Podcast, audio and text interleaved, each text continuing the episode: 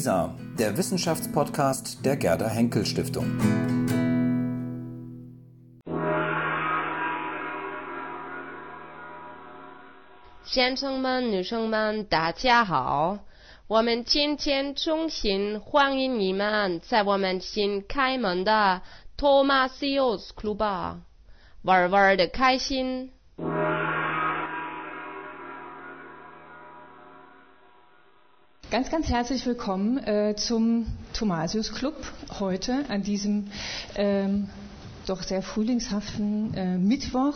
Ich begrüße Sie alle ganz, ganz herzlich. Ich sehe hier eine äh, bunte Mischung aus sehr wahrscheinlich äh, altbewährten Thomasius Club Besucherinnen und Besuchern, aber auch äh, vielen Studierenden. Ähm, ich freue mich, äh, dass das Publikum hier so bunt gemischt ist. Äh, für die alteingesessenen ähm, Thomasius Club Besucherinnen und Besucher sollte man vielleicht noch mal erklären, ähm, damit die Irritation hier nicht so groß ist, warum denn jetzt hier nicht Bettina Kremberg und äh, äh, Johannes Ulrich Schneider sitzen, äh, sondern wir beide. Es gab einen Generationenwechsel. Irgendwann steht sowas ähm, mal an und äh, jetzt war es tatsächlich soweit und äh, die Verantwortung für den Thomasius Club, äh, vor allem auch für die Moderation äh, der Veranstaltung ist übergegangen ähm, in mehrere Moderationsteams. Sie werden heute ähm, das erste kennenlernen, nämlich meinen geschätzten Kollegen äh, Thomas Mitlux und mich, Uta Karstein. Es gibt dann noch zwei weitere äh, Moderationsteams. Also wir haben es ein bisschen aufgeteilt. Die sind dann auch äh, aus anderen ähm, Fächern der Universität, sind aber alles Universitätsangehörige, alle in der Ecke jünger, äh, hochmotiviert. Ähm, und wir haben uns äh, Ende letzten Jahres zusammengesetzt, ein paar äh, wie wir hoffen, sehr interessante Bücher rausgesucht. Also das eigentliche Konzept wird sich nicht ändern. Ja? Also wir werden ähm, auch weiterhin über Bücher sprechen, von denen wir hoffen, meinen, dass ähm, sie nicht nur ein hochspezialisiertes akademisches Publikum interessieren, sondern doch auch äh, ein paar mehr ähm, Leute möglicherweise ähm, ja packen und begeistern können. Wir wollen natürlich immer auch ein bisschen Werbung machen für die Bücher ähm, und ja sie äh, zur Diskussion anreden, äh, anregen. Das wird also auch weiterhin Bestandteil sein äh, unserer Veranstaltung. Wir werden also äh, hier die erste halbe, maximal dreiviertel Stunde, würde ich sagen, ähm, über das Buch reden. Sie werden einen Eindruck kriegen, ähm, worum es da eigentlich geht, was das Interessante daran ist, äh, werden vielleicht auch so nach und nach hoffentlich erste eigene Gedanken, Fragen, äh, ja, oder, oder kritische Beiträge dazu im Kopf haben und dann, also bevor Sie dann allzu unruhig werden, wenn wir dieses Podium hier auch öffnen und dann haben wir hoffentlich noch noch ähm, eine interessante gemeinsame Diskussion. So, nochmal zu uns beiden.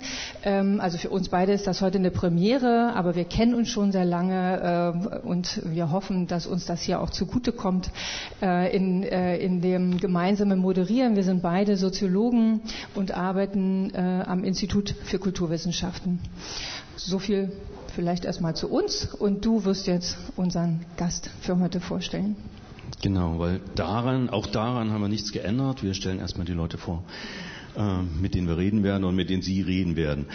Und äh, ja, also an der Stelle herzlich willkommen. Anja Röcker äh, ist aus Berlin zu uns gekommen und redet mit uns, das haben Sie ja den Ankündigungen entnehmen können, über die Soziologie der Selbstoptimierung. Mm, ich sage ein paar Stichworte so zum akademischen Werdegang, wie man so sagt, äh, damit Sie sich so ein bisschen reindenken können, auch in die Perspektive, aus der Anja Röcke das Buch geschrieben hat. So. Ähm, Anja, wir duzen uns so als jetzt mal so als äh, kurze informelle Bemerkung, so nicht, dass Sie irritiert sind, ohne dass wir jetzt irgendwie so großartig wechselseitig äh, verpflichtet werden einander. Anja hat Sozialwissenschaften in Berlin studiert, an der Humboldt-Uni, hat dann promoviert an der mindestens schön gelegenen, aber ich glaube auch tatsächlich inhaltlich schön, am inhaltlich schönen Europäischen Hochschulinstitut in Florenz hat dort dann 2009 äh, promoviert mit einer Arbeit, die noch ein bisschen aus einer anderen so theoretischen oder konzeptionellen Ecke kommt. Das ist dann ein paar Jahre später als Buch bei Palgrave erschienen. Framing Citizen Participation, uh, Participatory Budgeting in France, Germany and the United Kingdom. Danach ist Anja wieder zurück nach Berlin gegangen und ist im Grunde seitdem an der Humboldt-Uni lange Zeit äh, Mitarbeiterin am Lehrstuhl äh, für allgemeine Soziologie gewesen bei Hans-Peter Müller. Ähm, zuletzt äh, unter einerseits zum Lehrstuhl allgemeine Soziologie und Kultursoziologie gewechselt, also zum Nachfolger. Das ist Andreas Reckwitz. Wir machen so ein bisschen Name-Dropping jetzt am Anfang, aber die Personen kommen dann im Buch ja auch wieder vor. Insofern passt das schon ähm, und hat äh, zuletzt jetzt äh, ein, zwei Jahre lang äh, den Lehrstuhl Makrosoziologie an der, äh, an der Humboldt-Uni in Berlin vertreten, der wiederum von Steffen Mau ansonsten betreut wird, der Ihnen auch ein äh, Begriff sein könnte. Mm, und 2020, 2009 war die Promotion und 2020 die Habilitation und das ist eben dann ein Jahr später dann ähm, dieses Buch geworden, über das wir heute Abend reden. Ähm, ich sag, ich fand das nochmal ganz interessant zu sehen, dass neben dieser so der Dissertation und der Habilitation vorher, also vorher Anja schon drei Bände herausgegeben hat, die so von den Titeln schon so ein bisschen zum Buch hinleiten, könnte man sagen. Ne? Ich sage Ihnen jetzt mal nur die Titel: Lebensführung heute soziale Ungleichheit der Lebensführung und das letzte Lebensführung, Lebenskunst und Lebenssinn.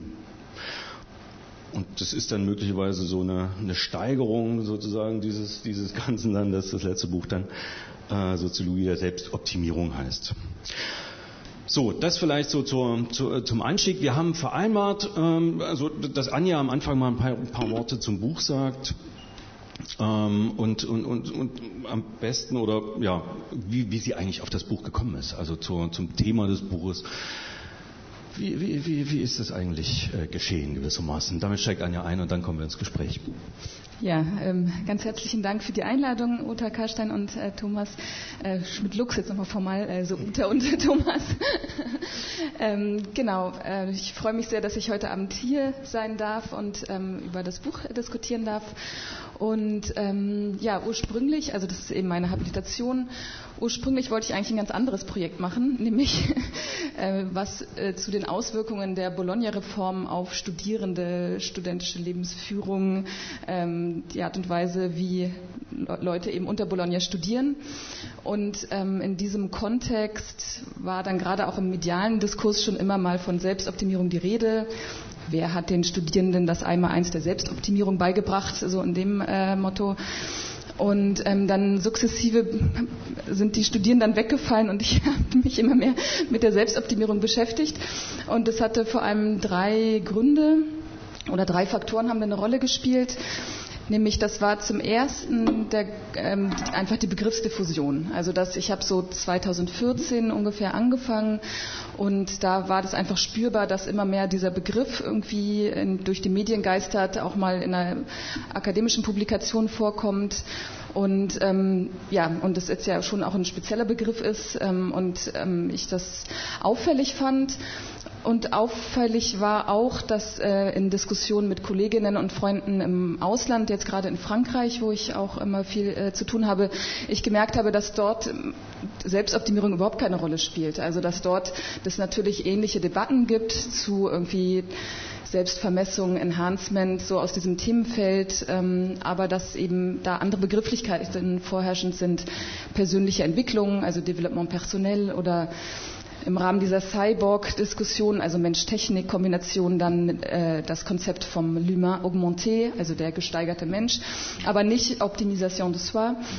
Was dann auch nochmal interessant war, jetzt warum irgendwie dieser Begriff und warum in Deutschland und warum diese Diskussion. So, das war irgendwie so der eine Kontext ähm, oder der, der eine Begründungszusammenhang. Dann der zweite war so mein Arbeitsumfeld, eben der Lehrstuhl für allgemeine Soziologie und da zum einen eben tatsächlich die Forschungen und das Interesse am Thema Lebensführung, ähm, was ja, also was zu dem hat ja Hans-Peter Müller, der Lehrstuhlinhaber, ganz viel gearbeitet und äh, die, der Begriff ist ja ganz stark mit dem Namen Max Webers verbunden, ähm, der ja ein extrem breites Werk hat. Aber eine Frage, die ihn da immer auch interessiert, ist, was es denn für Lebensführungsmächte gibt in einer Gesellschaft. Also was gibt es für Sinnstrukturen? Wie hängen die mit gesellschaftlichen Strukturen zusammen und wie wirkt sich das dann auf die Lebensführung aus? Und da schien mir eben, dass diese Selbstoptimierung eine aktuelle zeitgenössische Lebensführungsmacht darstellt. Also das mhm. passte da ganz gut. Ähm, zum anderen war an den Lehrstuhl auch assoziiert äh, Michael Makropoulos, ähm, den vielleicht äh, einige hier kennen, der ja auch sehr viel zur Theorie der Moderne ähm, geschrieben hat. Und der als erster, glaube ich, tatsächlich den Begriff der Optimierungsgesellschaft geprägt hat. Und ähm, er versteht die Optimierungsgesellschaft oder Optimierung ist für ihn so ein grundlegendes Prinzip moderner Gesellschaften in dem Sinne, dass ähm, das auf der permanenten Überbietung basiert. Also das hat ganz viel mit Technisierungsprozessen zu tun, mit diesem Fortschrittsgedanken. Also ist ja auch aus einer sehr historischen Perspektive heraus ähm, geschrieben. Und das hat natürlich auch viele Anknüpfungspunkte äh, geschaffen und ihn interessiert jetzt nicht die Selbstoptimierung im individuellen Sinn, aber eben Optimierung als Prinzip äh, moderner Gesellschaften. So, das war der zweite Zusammenhang. Und zum dritten, ähm, wie gesagt, ungefähr 2014 habe ich begonnen. Damals gab es noch nicht so viel einschlägige oder was heißt einschlägig, einfach überhaupt spezifische Literatur zum Thema Selbstoptimierung. Also es gab so einzelne Studien, ähm, aber es war jetzt noch, es war kein etabliertes Feld wie jetzt andere Bereiche, Subjektivierung oder irgendwas. Und ähm, sehr einflussreich war natürlich damals und ja auch nach wie vor so die Forschung zur Ökonomisierung des Sozialen. Also ähm, Ulrich Bröckling, der da ja sehr namhaft vertreten ist und der auch, denke ich, derjenige ist, der am meisten zu diesem Thema dann auch Selbstoptimierung dann auch geschrieben hat. Und ähm, ich einerseits diese Perspektive einer Ökonomisierung des Sozialen und auch die Kritik, die damit ja äh, verbunden ist, ähm, auch teile. Ganz klar ist ja auch eine sehr wichtige ähm, Thematik äh, nach wie vor. Ähm, aber dass gleichzeitig eben im Zusammenhang mit Selbstoptimierung mir das zu einseitig schien, ähm, in dem Sinne, dass Selbstoptimierung so die internalisierte neoliberale Gesellschaft ist. Die Menschen sind zwar nicht mehr in der, werden nicht mehr extern diszipliniert, sondern haben sich alles quasi reingefressen und optimieren sich eben selber. Und dass diese Perspektive eben, dass da natürlich auch was dran ist, aber dass es eben wenig Raum lässt für so Ambivalenzen, für Widersprüchlichkeiten, auch für so eine Offenheit von Praktiken, dass das eben nicht immer so eindeutig ist und dass ähm, diese Perspektive auch nicht erklären kann, warum also diese Optimierung des Selbst auch so attraktiv vielleicht ist für manche. Ähm, und deswegen wollte ich da auch nochmal grund, äh, grundsätzlich oder grundlegend ansetzen und fragen, okay, was heißt eigentlich Selbstoptimierung? Wo kommt es her? Ähm, genau, und welche Rolle spielt es? Das waren so die drei Faktoren. Ja, daran merkt man schon, es sind ganz vielfältige äh, Einflüsse. Ähm, jetzt, also man, man könnte jetzt ähm, ja noch mal ein bisschen weiter bohren und fragen, okay, also wie, wie bist du denn dann eigentlich vorgegangen? Also das Buch, muss man sich vorstellen, äh, ähm, hat durchaus sehr unterschiedliche Teile. Also ich würde sagen, es gibt so einen Teil ähm, so zu Begriffs, zur Begriffsgeschichte, des Begriffs der Selbstoptimierung. Es gibt einen Teil, da geht es eher um Ideengeschichte, also ideengeschichtliche Vorläufer, Vorläufer ähm, Konzepte auch oder Vorstellungen, ähm, die man so nicht, historisch sozusagen in so eine Linie bringen könnte. Und dann gibt es einen ähm, Teil, der ist ähm, der Auseinandersetzung mit so zeitgenössischen kultursoziologischen Theorien auch gewidmet. Und ähm, also in, in, dieser, in diesem Prozess äh, des Arbeitens oder des sich Annäherns an dieses Thema, wie, wie bist du da vorgegangen? Also hast du, ähm, welche Art von Material hast du gesucht oder ähm, auf was hast du dich da zuerst gestürzt? Also auf die, auf die Theorien, äh, weil du festgestellt hast, okay, das ist ja irgendwie eine merkwürdige, sehr deutsche Diskussion an der Stelle und, und in anderen Ländern diskutiert man irgendwie über ganz andere Begrifflichkeiten, meint aber vielleicht auch was Ähnliches. Oder hast du erstmal Material gesucht, ähm, also weiß ich nicht, Ratgeber, Literatur oder also mit was genau äh, hast du da gearbeitet und wie genau bist du vorgegangen? Also gute Frage, muss ich hier selbst noch mal überlegen. Also ähm, kannst du jetzt auch mit kreativem Chaos rausgehen, aber genau.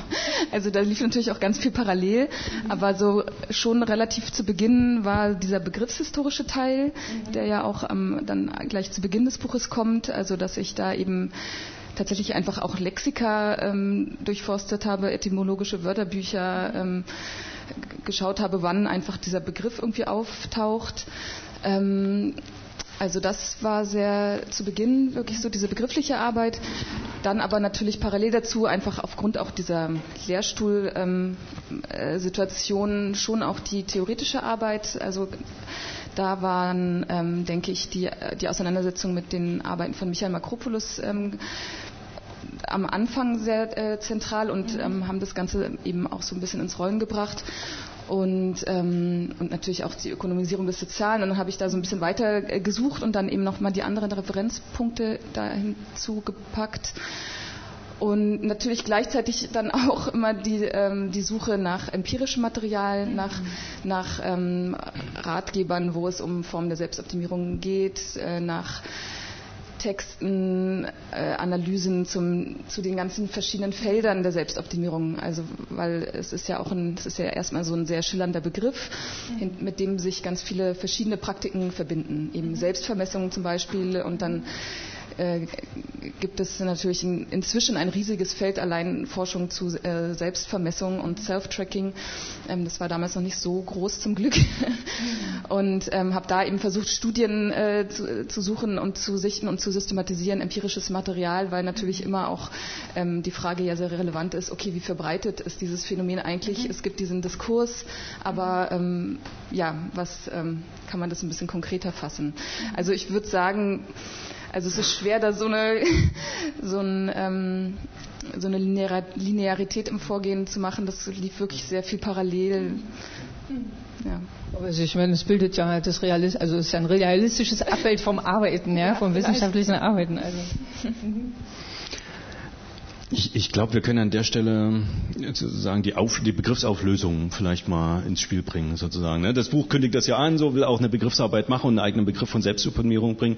Und ich glaube jetzt, also nicht zuletzt für Leute, die das Buch jetzt nicht kennen, Lass uns damit mal starten. Magst du mal quasi kurz skizzieren, so gut sich das jetzt machen lässt, was dein oder der, der Begriff des Buches sozusagen von Selbstoptimierung ist, was es, was es ist, was es sein soll und was es vielleicht auch nicht ist. Also können wir dann auch später nochmal drüber reden, aber das macht, machst du ja auch im Buch ganz gut, das zu konturieren, gewissermaßen im Sinne, also im Sinne auch von abgrenzen. Aber vielleicht lass uns das mal auflösen. Genau, wir können ja mal starten. genau, ich, ähm, ich fange vielleicht mit dem an, was eigentlich im Buch ähm, ganz am Ende kommt, nämlich mit dieser letztlich ja idealtypischen Definition oder so dem, was ich den analytischen Kern nenne, aber was letztlich die, die, die Idee eines Idealtyps dann ähm, sein soll. Ähm, und da sage ich, dass eben Selbstoptimierung in, aus analytischer Perspektive eben auf drei, in drei zentralen in Facetten sich ähm, beschreiben lässt, nämlich in, jetzt in Anlehnung an Luhmanns äh, Dreiteilung in zeitlicher, in sozialer und in sachlicher Hinsicht.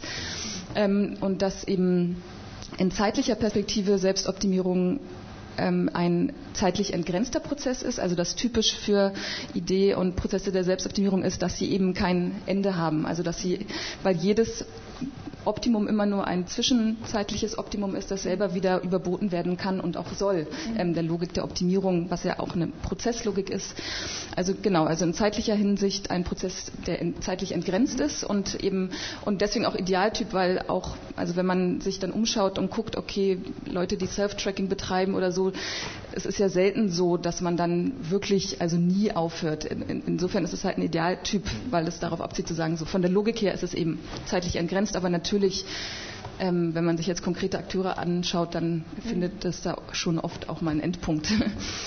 dann in sozialer Hinsicht ähm, ist charakteristisch, dass es eben wirklich ähm, also um, um die Person selbst geht, um mich als Akteur. Es geht nicht um eine über mir stehende Idee, mhm. um einen Gott oder etwas anderes, sondern es geht um um den Akteur, das eigene Interesse des Akteurs, um die eigene Person, ähm, die eben optimiert werden soll. Was wiederum wichtig ist, um diese moderne Form der Selbstoptimierung von anderen früheren Praktiken abzugrenzen, etwa auch der religiösen Askese, was, wo man vielleicht sagt, okay, auf einer reinen, wenn man sich rein die Performance der Praktik anschaut, da gibt es dann schon vielleicht gewisse Überschneidungen, aber dass eben die, ähm, ja, die, die Zielsetzung und die Logik dann eine ganz andere ist, ähm, weil es eben nicht diesen äh, extremen Ich- und Selbstbezug hat. Und dann, ähm, also zeitlich, sozial und auf der sachlichen Ebene, das ist die dritte Dimension, da kommen dann verschiedene äh, Facetten nochmal ins Spiel. Das ist ähm, zum einen ganz grundlegend so das Prinzip der Verbesserbarkeit. Also bei Selbstoptimierung geht es darum, besser zu werden, etwas Besseres aus sich zu machen. Das ist dann auch gebunden oder verbunden mit der Idee der Überbietung, was ja auch in diesem zeitlichen Aspekt schon anklingt, also dass jedes Ergebnis eben auch weiter optimiert oder verbessert werden kann und auch soll. Ähm, ob das dann immer der Fall ist, ist dann auch nochmal die andere Frage, aber das ist so von der Idee her. Dann ähm, auf einer sachlichen Ebene ist auch ganz wichtig so diese die Idee eines rationalisierenden Zugriffs auf das Selbst oder auf Facetten des Selbst. Es gibt jetzt ja nicht das Selbst, sondern man kann immer nur einzelne Facetten optimieren, sein Aussehen, die Leistungen, ähm, das Wohlbefinden, ähm, die Rationalität im Alltag oder die Alltagsaktivitäten und dass hier eben so dieser Gedanke des rationalen und auch partialisierenden Zugriffs ähm, charakteristisch ist, also eben nicht holistisch, sondern äh, immer auf konkrete Bereiche ähm, bezogen. Genau, und als letzter Punkt hier vielleicht ähm, auch noch wichtig, die, ähm, so diese Mehrwertorientierung, also nach dem Motto Selbstoptimierung, also es soll was bringen, es soll eine Form von instrumentell nutzbarem Mehrwert ähm, dabei herauskommen, also dass man irgendwie eben seine Leistung steigert oder einen Wettbewerbsvorteil gegenüber Dritten hat. Genau, das ist jetzt so auf einer analytischen Ebene eben so die verschiedenen Dimensionen. Ähm, Genau. Vielleicht können wir ja einfach auch nochmal tatsächlich ähm, so ein paar Beispiele äh, hier reinbringen, ja, weil jetzt ist das auf so einer schön, wie das Soziologen so machen, ne? schön abstrakt und systematisch einmal so auseinandergenommen, aber ähm, also ich kann mir vorstellen, irgendwie mal noch so wirklich ein paar konkrete Beispiele. Du hast die ja auch im Buch äh, hier drinnen, ne? Ähm, ähm, also wo es wirklich um Praktiken sozusagen geht, die da drunter fallen unter diese Kategorie. Sag dir mal, was, was, was, fällt da alles so drunter? Ne? Also du hast ja schon gesagt, es geht zum Teil um, um Leistungssteigerung und, und genau. So. Also wenn man sich jetzt so konkrete Praktiken äh, vorstellt, dann also ist ein ganz wichtiger Bereich ist eben dieser äh, das Self-Tracking, also die Selbstvermessung, mhm. ähm, die ja durch häufig durch ähm, Apps oder eben auch durch bestimmte Tracking-Devices ähm, gestützt ist. Also dass man ähm, ein Armband trägt, was die äh, Schrittzahl automatisch misst oder den Blutzuckergehalt ähm, oder andere Faktoren. Also Selbstvermessung ist ein Bereich, der potenziell eine Form von Selbstoptimierung sein kann. Also das ist auch so ein Punkt, den ich immer wieder anspreche. Was auch im medialen Diskurs zum Teil so ein bisschen alles so zusammen gepackt wird, also dass dann eben Selbstvermessung immer gleich automatisch Selbstoptimierung ist, wo meine Perspektive eben ist zu sagen, okay, Moment, also Selbstvermessung kann ein Beispiel für Selbstoptimierung sein, aber kann eben auch mit einem ganz anderen Impetus und mit einer ganz anderen Zielsetzung erfolgen. Beispielsweise, weil Leute Diabetes haben und ihren Blutzuckergehalt messen müssen, weil sie sonst eben wirklich ähm, schwere Probleme bekommen. Genau, also das, das nur noch mal in Klammern hinzu. Äh, und das gilt eigentlich für alle Beispiele. Also ein anderes Feld äh, der Selbstoptimierung ist auch der ganze Schönheitsbereich, äh, auch sehr wichtig. Also ähm, Schönheitsoperationen natürlich zum einen, aber auch so minimalinvasive Sachen wie Hyaluronkuren oder Botum-Spritzen, dass man keine Falten mehr im Gesicht hat. Ähm, dieser ganze Bereich, dann ein ganz wichtiger, ein ganz wichtiges Feld ist ja auch so im sportlichen Training, Sport, Fitnesstraining. Mhm. Ähm, und äh, was damit verbunden ist, also es gibt ja wahnsinnig viele Ratgeber oder auch Podcasts, gerade auch Podcasts oder Influencerinnen, die eben über YouTube oder Instagram, ähm, die sozialen Medien eben ihre Tipps und Tricks für einen perfekten Body, ähm, die tollsten Muskeln und das schönste Aussehen irgendwie unter die Leute bringen und jetzt also Millionen von Anhängern zum Teil haben. Ähm, also das ist ein, ein, extrem breites Feld auch, so eben Ratgeber, Podcasts, Fitnesstraining ähm, und ein anderes Feld ist auch noch so der Ernährungsbereich. Also, ähm, und auch hier sind die Grenzen zwischen, wo geht es um Gesundheit, gesunde Ernährung und wo fängt so dieses optimierende Ernährungsverhalten an, auch extrem schwammig häufig. Ähm, aber klar, wenn man jetzt so einen spezifischen Optimierungs Ernährungspraxis haben will, dann geht es eben so in den Bereich auch Mikronährstoffe, dass man irgendwie besonders darauf achtet, Omega-3-Fettsäuren zu haben in einer bestimmten Dosis und Zusammensetzung und da ähm, eben rational guckt, dass man so dass den bestmöglichen Mix hat, um äh, eine sehr gute Performance beispielsweise abliefern zu können. Also, genau. Ähm, da, kommt die, da, kommt dieses Instrumentelle wieder rein. Ne? Genau, also, ja. Mhm. Ja, das war also man, man, man, nimmt nicht einfach nur so Omega-3-Fettsäuren. Ne, genau, sondern, sondern, äh, und auch nicht nur um gesund zu bleiben oder gesund zu werden, sondern das ist auch so eine grundlegende Idee, die mit, also wenn man eben einen engeren Begriff von Selbstoptimierung haben will, dann geht es halt darum, auch äh, besser zu sein als der normale Durchschnitt und besser zu sein als das Leistungsniveau, das man vielleicht hätte, wenn man sich so normal anstrengt, sage ich mal, ähm, sondern eben das herauszuholen, was wirklich immer einsteckt und potenziell und gerne auch noch ein bisschen mehr. Sie können ja alle schon mal drüber nachdenken, äh, an welchen Stellen Sie schon mal in die Nähe solcher Praktiken kamen oder sie tatsächlich ausprobiert haben. Inwiefern ist es eigentlich was Neues? Also was an die moderne oder was weiß ich, was für eine, wie, wie auch immer man die zeitgenössische Gesellschaft jetzt labeln will. Also inwiefern ist das eigentlich was Neues? Du diskutierst das ja auch im Buch immer mal wieder. Gibt es da anthropologische Konstanten gewissermaßen oder gibt es sie nicht?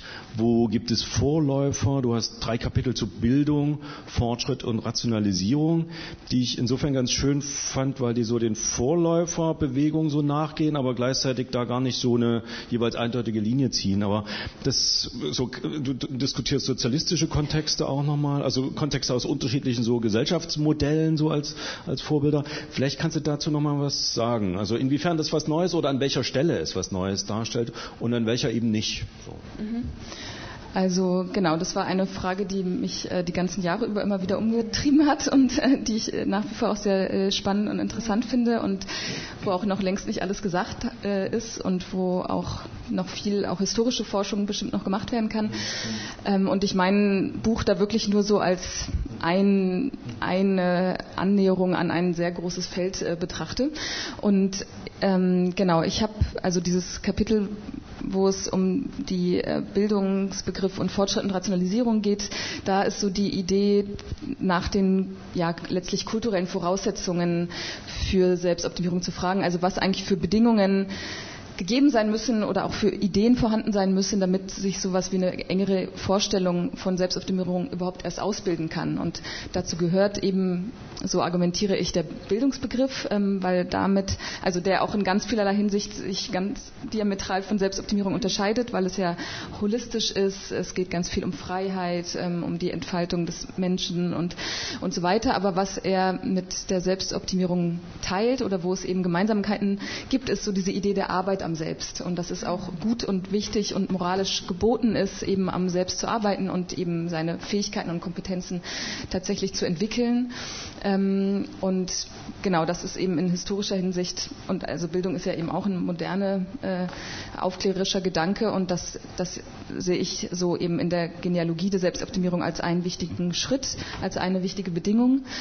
Ähm, genauso ähm, die Idee des Fortschritts, weil damit ähm, damit so die Idee einer nicht nur einer gestaltbaren Zukunft äh, ja überhaupt gedacht werden konnte, sondern auch, dass ähm, ja, dass äh, die Zukunft auch offen ist, dass man äh, Einfluss nehmen kann, dass ähm, Koselleck macht es ja mit dieser Unterscheidung von Erfahrungsraum und Erwartungshorizont, also bis zur Moderne ähm, war quasi der bisherige Erf Erfahrungsraum maßgeblich und man hat sich so daran orientiert, wie es immer gewesen ist und ähm, die Rollen, die vorgegeben waren und die Positionen, die man einnehmen konnte, waren eben gegeben. Und äh, mit, der, mit, dem äh, Fortschrittsbegriff ähm, wird eben der der, ähm, äh, der Erwartungshorizont äh, ganz wichtig. Also tut sich etwas Neues auf, tut sich eine, eine Perspektive auf, die so noch vielleicht noch nie denkbar und gestaltbar war. Und auch das äh, kann man eben mit Selbstoptimierung dann parallel denken, weil ja auch bei Optimierung und bei Selbstoptimierung ist am Anfang nicht unbedingt äh, klar, was am Ende bei rauskommt. Also sozusagen diese Offenheit des Prozesses. Ähm, ähm, genau. Und dann äh, diskutiere ich ja noch den äh, Rationalisierungsbegriff. Und äh, Rationalisierung ist eben ganz wichtig, weil ähm, hier geht es ja darum, dass man Prozesse möglichst systematisch gestaltet. Ähm, also das wird ja ganz äh, klar bei dieser Taylorismus-Diskussion dann am Beginn des 20. Jahrhunderts, dass man äh, Prozesse so bestmöglich gestaltet äh, haben möchte, dass sie eben rational ähm, optimal funktionieren und so das bestmögliche Ergebnis äh, liefern, so das Denken der damaligen Zeit. Und genau dieser Gedanke steckt ja auch in vielen Optimierungspraktiken heute drin, dass man eben über diese digitale Selbstvermessung genau vermisst, was sind denn genau meine Körperdaten, was brauche ich denn, wie viel Zeit verbringe ich mit äh, Hausaufgaben, mit äh, studentischen Aufgaben und wie kann ich das, also wo gibt es da Optimierungspotenzial. Ähm, genau, und ähm, dann äh, diskutiere ich ja einen Ratgeber aus den 20er Jahren, 1920er Jahren von Gustav Großmann, ähm, Selbstrationalisierung, das ähm, fand ich interessant weil also eben in den 1920er Jahren gibt es noch nicht diese Begrifflichkeit der, der Optimierung und der Großmann zeigt oder anhand von Großmann lässt sich auch zeigen, dass so dieses Entgrenzende und Offene, was ja und flexible, diese Idee flexibler Anpassung und immer Neuadjustierung, die bei Selbstoptimierung mit drin steckt, dass das eben wirklich was ist, was dann typisch erst dann für die so Spätmoderne wird, wie äh, die Soziologen immer sagen, und dass eben bei Großmann ähm, die Rationalisierung und Selbstrationalisierung wirklich darauf besteht, so äh, ähm, sich selbst systematisch zu erfassen, zu kontrollieren, zu sich Ziele zu setzen und dann sich den einen bestmöglichen Weg zu etablieren und zu bestimmen und den dann mit seiner, mit Hilfe seiner Methode, für die man natürlich dann auch viel Geld bezahlt und womit er dann auch seine Methode verkaufen kann, ähm, dann eben zum äh, erfolgreichen Unternehmer werden kann. Ähm, der Prototyp des, Prototyp genau, des Beraters so, und Coaches oder was? Ne? Genau, so der wirklich so ein Prototyp und auch hier wirklich auch so ein Prototyp eben des modernen Selbstoptimierers, was auch insofern interessant interessant ist, weil es ja zu, also in den 19er, 20, 1920er Jahren noch wirklich nicht von neoliberaler Gesellschaft und irgendwie äh, so weiter die, die Rede ist. Ähm, genau. Ähm, und also wie mache ich jetzt weiter? Also es ging mir einerseits eben um diese kulturellen Voraussetzungen ähm, mhm. mhm. von Selbstoptimierung und dann eben auch immer die Suche nach bestimmten Prototypen und da, ähm, mhm. da ist eben der, der Großmann so ein Prototyp ähm, und ja, also vielleicht ja. fragst du einfach das, also, weiter. das, äh, das ist schon okay sozusagen. Also zu diesen, das zeigt es, glaube ich. Das fand ich tatsächlich auch, auch äh, interessant und gut im Buch, dass nicht so eindeutige historische Linien gezogen werden. Also um Ihnen das jetzt gleich nochmal so darzulegen. Ne? Das wären ja so alles drei Kandidaten, wo man sagt, ja, das gibt es alles schon lange und, da, hm, und dann führt das zwangsläufig und so weiter und so fort. Das fand ich, ähm, das fand ich für sich jeweils gut zu lesen, so, weil da, weil, ja eben die Einflüsse nochmal unterschiedlich sind so. Ja, und was ich wirklich gut fand, war auch, ähm, dass man in dem Buch nochmal sieht, okay, das hat jetzt nicht alles seine Ursprünge ausschließlich in der kapitalistischen, äh, demokratisch verfassten Moderne oder sowas, ja, sondern es gab eben auch eine sozialistische Moderne und die hatte genauso schon Figuren eines äh, neuen Menschen, also und damit eben auch die Idee, dass man Menschen irgendwie verbessern kann, dass man sie völlig neu denken kann, dass man, dass es da so Optimierungspotenzial mhm. gibt. Ne? Du zitierst ja da auch den Trotzki, äh, mhm. das fand ich total eindrücklich so, ne? Mhm. Also bist du da eher durch Zufall drauf ge, äh, gestoßen oder war das auch etwas, nach dem du gesucht hast? Nee, da bin ich tatsächlich durch Zufall drauf gestoßen auf diese, ähm, also das war im Rahmen dieser Diskussion zum neuen Menschen mhm. ähm, und ähm, da, also genau, das ist ja auch eine eigene historische Diskussion auch und äh, Kontext und da fand ich das, fand ich diese Ausführungen von Trotzki zum neuen Menschen und die ähm, genau nach, nach, sozialistischem Idealbild dann geformt wird und die Gipfel der Menschheit erklimmt und ähm, äh, auch sehr eindrücklich. Aber genau, das war tatsächlich auch ein Zufallsfund, ja. Vielleicht noch nicht so individualistisch gedacht dann, ne? genau. wie im Kapitalismus, Total. aber ja trotzdem, ne? Also setzt ja erstmal am einzelnen Menschen an. Genau, so. und also das ist natürlich dann auch ein starker Unterschied, dass ja auch diese ganzen Konzepte ja auch vom neuen Menschen zur Zeit des Nationalsozialismus oder dann im Faschismus ja sehr stark so im Rahmen einer, von biopolitischen Überlegungen, so eher von alten Sinne staatlicher Biopolitik dann auch gedacht und formuliert worden sind und nicht so dieses individualistische, äh, wir und äh, du und ich, wir optimieren uns jetzt selbst, sondern es ist wirklich ja auch vom gesellschaftlichen Kontext was ganz anderes. Mhm. Ich glaube, an der Gipfelmetapher wird mir gerade klar, kann man das auch nochmal ganz gut zeigen eigentlich. Also das, also die, die Spezifik deines, aber nicht nur deines Selbstoptimierungsbegriffes. Streng genommen würde man den Gipfel ja nie sehen ne, im, im Selbstoptimierungsprozess. Also auch das Wissen um den Gipfel der Menschheit oder des individuellen Werdens, der, der müsste ja immer irgendwie dann so im Nebel sein. Ne? Und dann würde man immer weitergehen und sagen, ja, da kommt offenbar noch, da geht noch was, da geht noch was. Ne? Also den zu wissen und den zu erreichen, dann wäre dann wär Schluss mit Optimierung. Oder? Dann wäre Ende Gelände. Genau. Gleichzeitig gibt es natürlich auch so sehr medial verbreitete Vorbilder oder ja auch Körperbilder. Ähm, ne, mhm. Wir haben ja schon von diesen Influencer-Personen gesprochen oder auch in der Werbung, wo dann diese perfekten, schönen Körper gezeigt werden. Also ich denke, es gibt schon genug Modelle, an denen man sich orientieren kann, aber natürlich, also das Selbst, das Aussehen, die Leistung und so weiter bietet ja so viel Potenzial äh, an Optimierung, dass man da auch eigentlich kein Ende finden kann. Ähm, nochmal zu dem, weil du vorhin auch nochmal fragtest, was jetzt eigentlich genau neu ist. Ähm, ähm, genau, und das ist ähm, eben auch eine spannende Frage, weil man schon zeigen kann, dass es so einzelne Prototypen gibt, auch beispielsweise zum Neuroenhancement, was äh, davon abgesehen auch ein Feld ist, also die Einnahme von Psychostimulantien oder so von Ritalin oder Modafinil, ähm, beispielsweise auch unter Studierenden ähm, zur Leistungssteigerung oder Stressbewältigung. Da gibt es auch Studien, die zeigen, dass es auch schon in den 1930er Jahren oder sogar schon früher auch, auch mit dem Ziel der Leistungssteigerung konsumiert worden ist. Ähm, oder eben auch Schönheitsoperationen. Es gibt ja von ähm, Krakauer das Buch zu den Angestellten aus den 20er Jahren, wo er auch schon schreibt, dass die Angestellten in die Schönheitssalons rennen, um sich irgendwie schön zu machen, um ihren Job nicht zu verlieren. Also äh, bei vielen dieser Praktiken findet man historisch ältere Modelle, ähm, aber sie waren eben nicht so stark verbreitet. Also die, die, die Quantität hat enorm in den letzten 10, 20, 30 Jahren enorm zugenommen. Auch die Felder, in denen Selbstoptimierung zum Einsatz kommt, also weil man es ja potenziell, also sowohl sämtliche Facetten des Selbst optimieren kann, als auch eben im Bildungsbereich, im Arbeitsbereich, im Sportbereich. Äh, also es ist ja ganz breit. Ähm, was historisch neu ist, genauso eben, dass es potenziell auch quer durch die Schichten geht. Ähm, auch wenn ich sagen würde, dass das ist vielleicht dann auch ein Diskussionspunkt, dass es da schon auch so eine, so eine Trägerschicht gibt, so der eher so der urbanen, kulturell gebildeten Mittelklasse.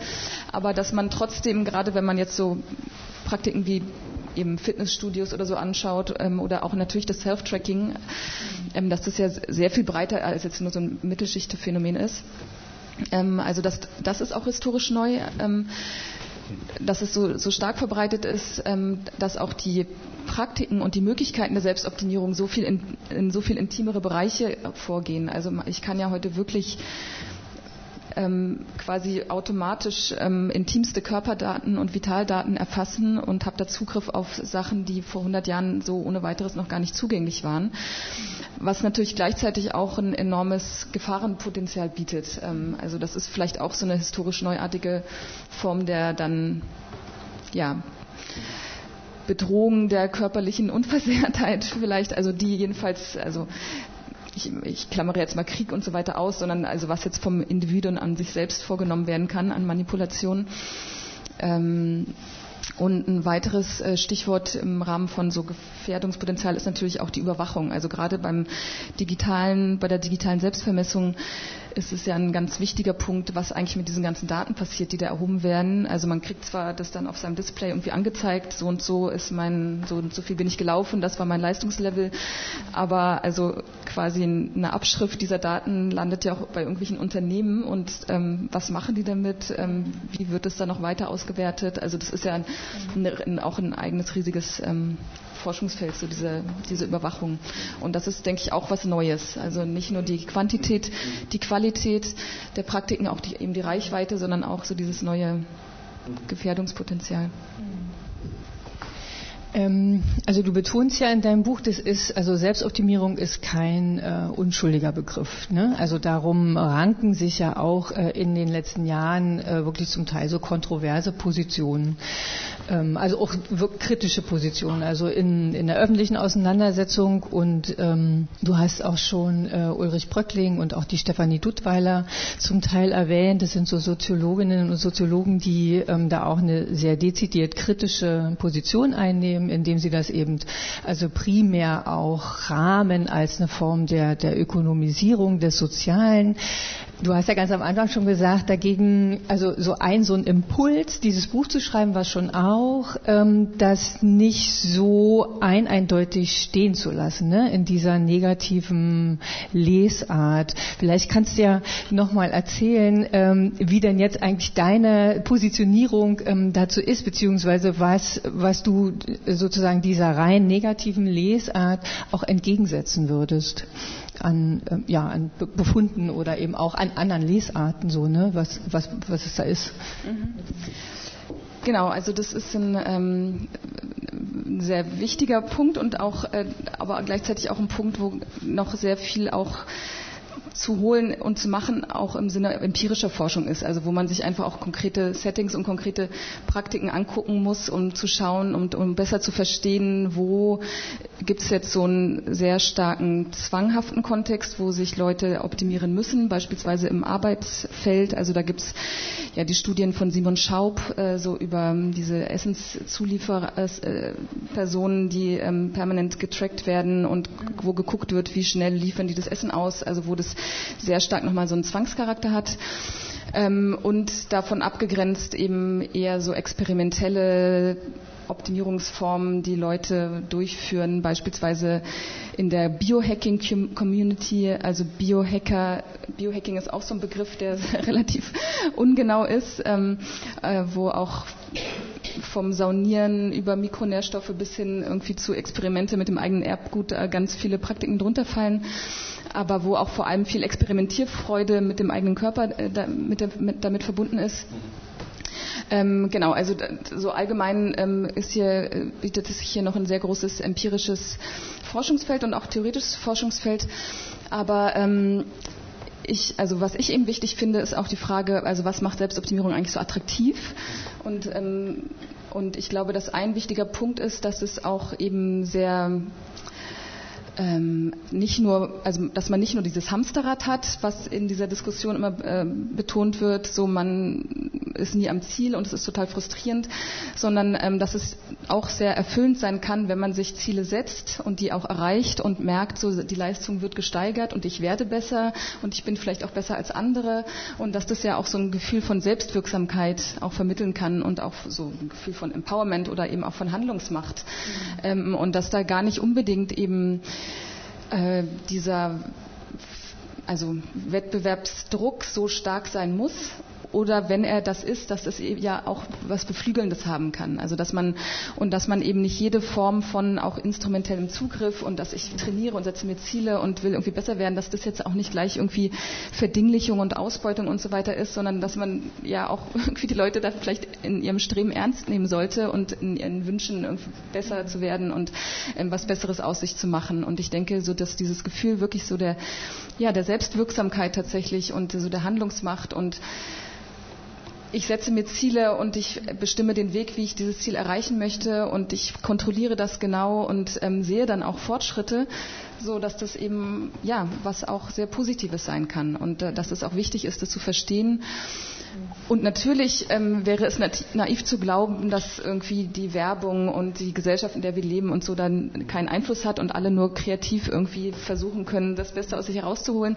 Aber dass man diese, diese Dimension trotzdem ernst nehmen muss und dass sie auch eine wichtige Rolle spielt. Und dass man auch, gerade wenn man dann eben auch so in so Chatgruppen oder eben auf Webseiten sich rumtreibt von Biohackern oder so, dass sie, dass die ja auch wirklich in so einem sehr affirmativen Sinne von Selbstoptimierung sprechen und das so als eigenes persönliches Ziel auch ähm, affirmativ verwenden und ähm, ja, und ich finde, das muss man eben auch als solches im Sinne eben einer Lebensführungsmacht ähm, auch wert, also was heißt wertschätzen, aber wahrnehmen und äh, ernst nehmen. So. Mhm denke ich jetzt als Soziologe natürlich irgendwie der, die Differenz zwischen äh, dem subjektiven Sinn, ja, den die Leute dieser Geschichte so geben und dem, was sich da objektiv noch oder manifest oder was äh, hinter verbirgt. Ne? Weil ich weiß gar nicht, aus so einer bestimmten Theorieperspektive würde man sagen, kommt man doch aus der Kritik trotzdem nicht raus. Ne? Also es gibt so, also es gibt da so Ansätze, die würden sagen, na ja, also das ist doch, also wenn Leute das dann irgendwie toll finden, dass sie irgendwie ihre Leistung steigern, na ja, dann regieren sie sich doch ganz im Sinne der großen Logik irgendwie einfach nur selber, ganz erfolgreich, ohne dass irgendjemand anders was machen muss. Oder? Also eigentlich kommt man doch da nie so richtig raus, oder doch? Das ist genau die Frage. Also ich, also genau, also natürlich so Kapitalismus, diese, die, also diese Gesellschaft ist halt die, in der wir leben. Aber ich würde trotzdem das jetzt nicht auf diese neoliberale Selbstregierung reduzieren wollen, sondern auch, also weil, und da ist eben wieder diese, dieser historische Strang auch wichtig zu zeigen, dass eben auch nicht erst im Kapitalismus die Leute versucht haben, irgendwie besser zu werden, mhm. ähm, sondern dass es da eben auch ältere Formen gibt. Und ähm, ja, dass ähm, dass sich eben das auch nicht nur in dieser neoliberalen Selbstregierung erschöpft, sondern da auch irgendwie mehr an Sinn irgendwie dahinter steckt. Auch, also natürlich ist es, ich will das auch nicht sagen, dass es keine Relevanz hat, aber ähm, ähm, ich bin eben der Überzeugung, dass es dann trotzdem auch noch viel, zumindest ambivalenter ist und nicht nur rein ähm, quasi.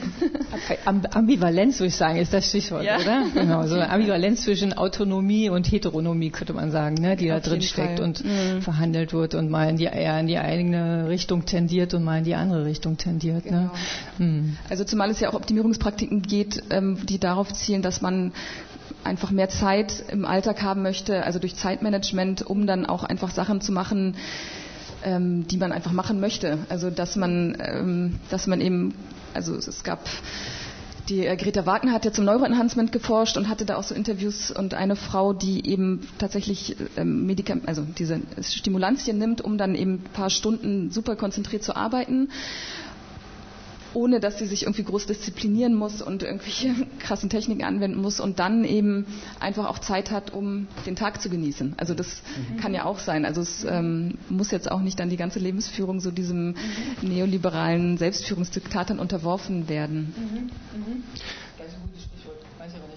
Mal gucken, ob es ein Stichwort da. Also ich letzte oder jetzt erst von meiner Seite letzte Frage dazu, aber nochmal so ein bisschen eine Metafrage. Kann es aber sein, dass es im Buch ein bisschen versteckt ist, so diese ähm, ich sage jetzt mal etwas andere, ne? so wie immer, der etwas andere und so, die etwas andere Soziologie der Selbstoptimierung könnte man es ja das Buch auch nennen. Also als es zu dem Kapitel relativ spät im Buch kommt, wo du gut argumentieren, so wie ich fand, sagst, naja, dieses, also Selbstoptimierung als Lebensführung, als wirklich alle Bereiche und von früh bis abend und so uns kennzeichnende Lebenspraxis, das, das sieht man eigentlich nicht. Ne? So, also, und das setzt schon nochmal über die Punkte, die wir auch jetzt hatten, so nochmal einen anderen Akzent. Aber das sieht man nicht sofort, sage ich jetzt mal. Oder das Buch steigt auch nicht so ein und sagt, hier, da gibt es eine Menge so aus der und der Richtung, ich mache hier mal was anderes und so. Und wenn man so, wenn man so einmal so durchblättert, fallen auch so die üblichen Autoren, Autoren und sowas. Aber dann kommst du doch, also ist das beabsichtigt so ein bisschen, also ich sag mal, vorsichtig oder moderat so am, am, am Ende gemacht? Oder? Äh, oder ist, ja. Ähm, also nee, es ist nicht absichtlich moderat gemacht. Mhm. Ähm, es ist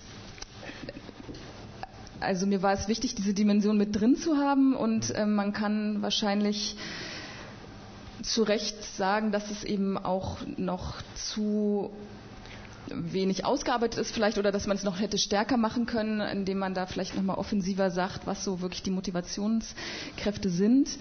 Ähm, also ich nenne ja so die Aspekte der Selbstwirksamkeit und so der Handlungsmacht und so weiter, dass das eben so diese Punkte sind, die das dann so in diese positive Richtung dann auch ähm, lenken. Aber ähm,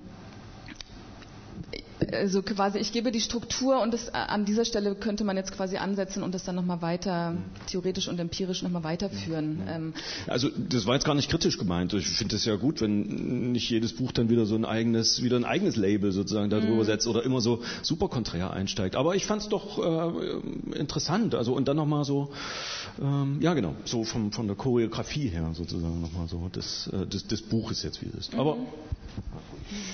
Wir sollten unbedingt nochmal über äh, Alternativmodelle reden, finde ich. Also du hast mhm. äh, in deinem Buch ähm, an mehreren Stellen beziehst du dich so auf ähm, Kontrastprogramme, könnte man sagen. Ne? Und äh, interessanterweise dann auch äh, sind das so ganz unterschiedliche Quellen, die du da äh, verwendest. Ne? Also mehrmals ähm, beziehst du dich auf ein Buch von Michel Ulbeck äh, um, um das irgendwie zu kontrastieren. Ne? Ähm, äh, vielleicht kannst du dazu mal noch was sagen, ne? weil oft, äh, also man kann natürlich bestimmte Dinge, Phänomene, kann man versuchen positiv zu bestimmen. Man kann sie aber natürlich auch darüber bestimmen, dass man sagt, was ist denn, was ist es denn nicht? Ja, also was fällt denn da wirklich raus oder was, was wäre tatsächlich so ein Kontrastprogramm? Äh, und äh, da rufst du ähm, den Michel Ulbeck auf, aber was ich genauso interessant fand, war, ähm, wo ich ja zwischenzeitlich so dachte, dass vielleicht der heimliche Star eigentlich deines Buches, ohne dass es so ausgewiesen wird, ja,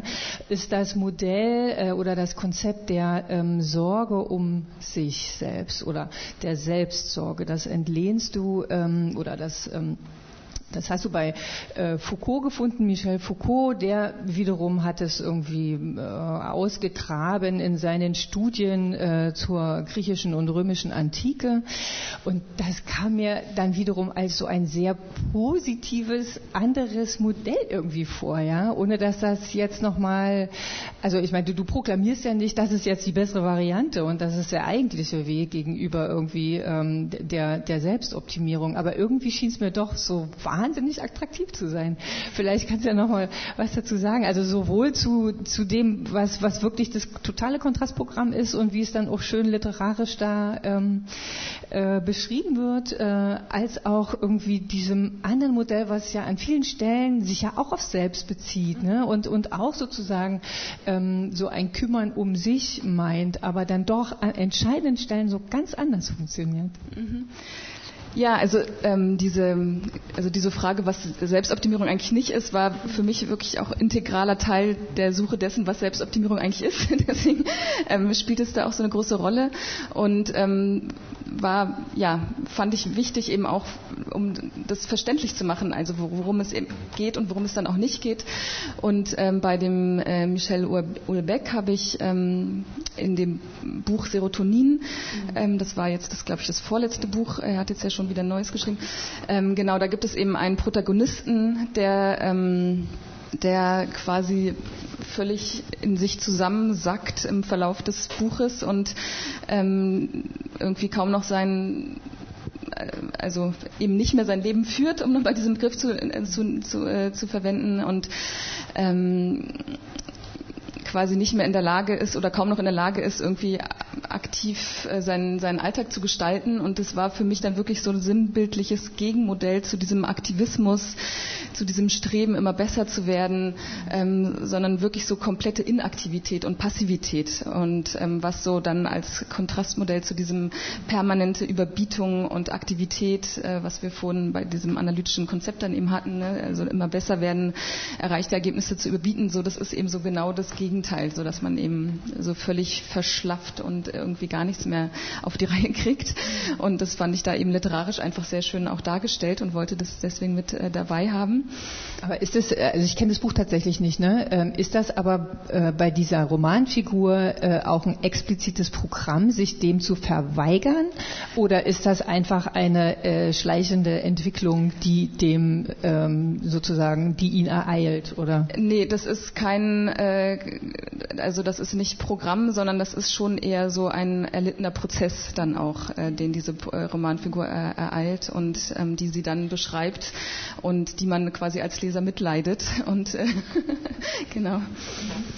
Ähm, ja, Außer bei der Suche nach Raucherhotels. Ne? Ja, genau. Bei der Suche er, nach Raucherhotels, da, da, wird er dann sehr aktiv wieder. ja, genau, das stimmt. aber, aber einmal drin ist dann quasi, äh, läuft dann nichts mehr. Ähm, ja, zu dem Foucault, genau. Also das, ähm, äh, die, äh, die Sorge um sich ähm, äh, ist insofern spannend, weil, äh, wie du ja schon gesagt hast, also das ist, also das ist ein, Konzept, was ja in der römischen und griechischen Antike ver, äh, verortet und ähm, was eben auch im Rahmen dieser Diskussion auch der, zur Ökonomisierung des Sozialen kommen ja auch diese Selbsttechniken und so weiter ja auch immer wieder vor. Und ähm, und werden ja eher quasi in dieses Rahmenprogramm mit integriert. So, das sind jetzt eben heute sind Selbstvermessungen so die Selbsttechniken, die es auch schon mit Foucault schon damals gegeben hat. Und ich fand aber, dass da noch eben was anderes noch drin steckt, was in dieser in dieser einen spezifischen Lesart eben auch gar nicht so richtig vorkommt, ähm, nämlich dass ähm, ja bei dieser ähm, Selbstsorge ja auch so eine Form der ethischen Selbstelaboration ähm, mit im Spiel ist und ähm, die Leute danach trachten, eben sich in äh, im Austausch mit Freunden, mit Ärzten, um sich selbst zu kümmern. Also das, das, das Beispiel, was, ähm, was Foucault dann in ähm, in der Hermeneutik des Subjekts und in anderen Schriften dann auch verwendet ist, ähm, sind so platonische Dialoge. Dann der Alkibiades, ähm, ein älterer Mann, der, ähm, der nicht mehr durch seine Schönheit überzeugen kann und der deswegen jetzt irgendwie in die Politik gehen möchte und da die politischen Geschäfte übernehmen und äh, da eben Rat sucht.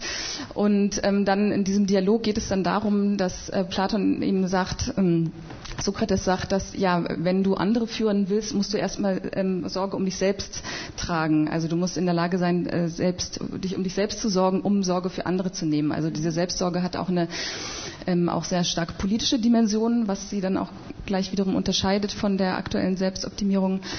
Ähm, es geht sehr stark darum, dass es ein sozial eingebetteter Prozess ist, also dass man ähm, einen Lehrer hat, ähm, mit dem man äh, oder Freunde hat, ähm, Partner hat, mit denen man sich austauscht, mit denen man sich äh, unterhält über die eigenen Fortschritte, was man, äh, wie man seinen Tag verbracht hat.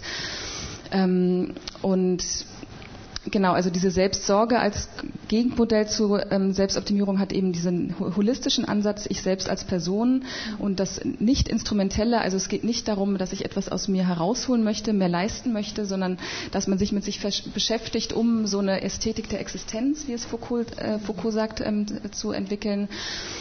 Und ähm, ähm, genau, also es geht eben nicht, also das ist auch für ihn selber, das ist ganz interessant. Also er, ähm, er sagt, es ist diese antike Sorge um sich, wieder, also ist das Gegenmodell zu auch zu diesen Selbstfindungstrips, die dann vielleicht in den 1970er Jahren auch ähm, verbreitet waren, wo die Leute auf der Suche nach ihrem innersten Ich waren, sondern er sagt, dass dieser ganze Selbstkult und Ich-Kult, der da ja schon auftaucht, ähm, hat nichts mit dieser antiken Sorge um sich zu tun sondern damals ging es wirklich ähm, darum, so eine, ja, so eine Ästhetik der Existenz zu entwickeln, so eine Form der moralischen Lebensführung, etwas Besonderes aus sich zu machen, aber eben nicht etwas Besonderes im Sinne Leistung, äh, Power und so weiter, sondern ja, eine Ästhetik der Existenz eben. Und das fand ich äh, sehr spannend, einfach als wirklich als inhaltliches Kontrastprogramm jetzt. Also das ist ja in sich auch total komplex und es ist ja auch ein riesiger Zeitraum bei Foucault und da,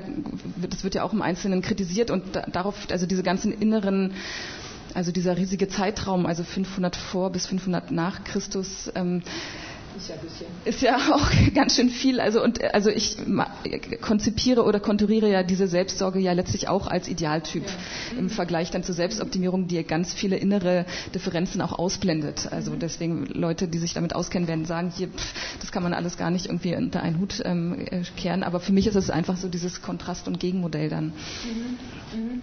Das müsste man doch heute auch finden können, oder? Also genau, oder? auf jeden Fall. Also, ja. ja, also das ist für mich jetzt auch nicht in dieser Zeit verortet, sondern sondern ähm, ist eben im Sinne einer ähm, sich um sich selbst kümmern, für sich Sorge tragen, ähm, auch in der Gegenwart ähm, äh, verbreitet. Und das ist eben auch total interessant, inwiefern solche Formen der Selbstsorge dann trotzdem auch vielleicht in mancherlei Hinsicht sich dann wiederum überschneiden oder so eine optimierende Tendenz dann auch wieder bekommen können. Und auch das läuft dann zum Teil wieder über Praktiken, wenn man an Yoga denkt beispielsweise oder Meditation. Also das kann man ja machen im Sinne wirklich so, ich möchte mich finden, mich sammeln ähm, oder so, ich mache irgendwie Power und Business Yoga in der Mittagspause, um dann wieder besser leisten zu können. Ähm, aber so auch im Sinne einer Heuristik, so was ist Selbstoptimierung und was gibt es für andere Selbstverhältnisse, gibt, ist es auf jeden Fall auch für die Gegenwart äh, anzuwenden. Ja. Wollen wir noch einmal über so ein explizites, über so Verweigerungssachen reden? Das fand ich ja am Schluss nochmal toll. Und dann könnte man es öffnen. Ja. Wie, wie ist mit der Zeit? Oder? Ich hätte jetzt schon mal gefragt, ob schon und so, ob es Protest da. Guck. Also ich habe mich wahnsinnig auf diesen Abend gefreut und auf den Begriff Selbstoptimierung, der für mich total negativ besetzt ist. Ähm, und ich finde das sehr interessant, ähm, wie Sie das jetzt dargestellt haben. Und es hat mein, ähm, mein Verständnis davon erweitert. Also erstmal vielen Dank. Und nun habe ich gestern begonnen, einen Roman zu lesen von ähm, Sibylle Berg, Crime. Und ähm, wenn man die ersten Seiten dort ähm, liest, das sind so ähm, jugendliche Abgehängte in der Gegend von Manchester, die ähm, so in einzelnen Abschnitten ähm, porträtiert werden. Und Don sagt von sich, die da sozusagen in irgendeinem ähm, kleinen Haus lebt, mit in asozialen Verhältnissen, kann man sagen, sagt, ähm, ich werde nie was aus mir machen und ich werde es nie können. Also ich werde nie dazugehören und ich werde immer die Menschen im Fernsehen beobachten und die das vorführen, was das eigentliche Leben sein soll. Und da wäre jetzt meine Frage, ist das sozusagen ähm, stark ähm, ja, Klassen fokussiert, dieser Begriff der Selbstoptimierung? Kommt das für andere gar nicht in Frage? Ja, vielen Dank. Das ist eine sehr wichtige Frage. Und ähm, also ich sage kurz was äh, zu dem Buch und äh, hoffe, habe dann den zweiten Teil nicht vergessen. Ähm, also genau, weil ich dieses Buch äh, Grime ähm, auch wahnsinnig ähm, toll fand und auch sehr passend wirklich zu diesem Thema. Also ich habe es auch aus professionellem Interesse gelesen, ähm, weil also das ist dann im hinteren Teil kommt dann auch quasi der Zukunftsteil oder wie die dann diese Jugendlichen dann leben in einer komplett durch digitalisierten Gesellschaft, wo äh, irgendwelche Drohnen durch die Luft fliegen, die alles vermessen und die Leute beobachten und alles irgendwie transparent ist und ähm, das wirklich so einen dystopischen Rahmen auch bietet für und eine Gesellschaft zeichnet, von der eben manches einfach auch schon da ist. Und das ist natürlich dann eine extreme Steigerung, aber im Sinne einer Dystopie, aber ähm, genau, wo diese ähm, Form der Digitalisierung und der umfassenden Selbstvermessung Realität geworden ist. Ähm, insofern sehe ich das eben tatsächlich als ein, eine dystopische auch Beschreibung, ähm, die auch sehr stark mit Selbstoptimierung zusammenhängt. Und gleichzeitig, genau, ähm, verweist es auf diesen, auf diesen Klassenaspekt und den sozialstrukturellen Aspekt, der ähm, ganz wichtig ist. Und ähm, ich denke auch, und ähm, dass Selbstoptimierung auf jeden Fall ein Phänomen ist, was jetzt nicht durch die Bank weg irgendwie gleich in gleicher Weise verbreitet ist, sondern dass ähm, die zentrale Trägerschicht dieser ähm, Praktiken und dieser Idee tatsächlich so die ähm, gebildete Mittel, urbane gebildete Mittelklasse ist, also das, was Andreas Reckwitz so die neue Mittelklasse nennt. Also das vom quasi sowohl von der von den von den Ideen und Werten und von der Lebensführung und auch vom vom Geld, was man auch haben muss, um sich bestimmte Sachen einfach leisten zu können, dass das hier eben prädestiniert dafür ist zentrale Trägerschicht einerseits, andererseits aber trotzdem auch breiter als das. Also ich habe das ja angedeutet, eben wenn man sich den Bereich der Selbstvermessung etwa anschaut oder auch äh, in, in ähm, Fitnessstudios gehst, also das ist ja auch dann nicht nur die gebildete Mittelklasse, sondern ist ja, sind ja durchaus auch andere soziale Milieus, die man da finden, finden kann. Ähm, aber ähm, Genau, es gibt auf jeden Fall auch soziale Milieus und Klassen, wo dieser Gedanke überhaupt keine Rolle spielt oder eben auch als einfach nur eine Negativfolie ist, vielleicht auch so die da oben oder irgendwie irgendwelche durchgeknallten Stadtmenschen, die sich dann irgendwie selbst optimieren, also wo das dann eben auch abgewertet wird, ähm, also wo dann eben auch sich so neue Polarisierungstendenzen vielleicht zeigen oder eben auch Spaltungslinien ähm, in der Gesellschaft auch zeigen, wo Selbstoptimierung dann ein Marker dafür ist. Ähm, also deswegen würde ich dem durchaus zustimmen. Also das ist zwar so eine breitenwirksame Idee, die aber schon auch so einen klaren Adressaten und eine klare Trägerschicht hat.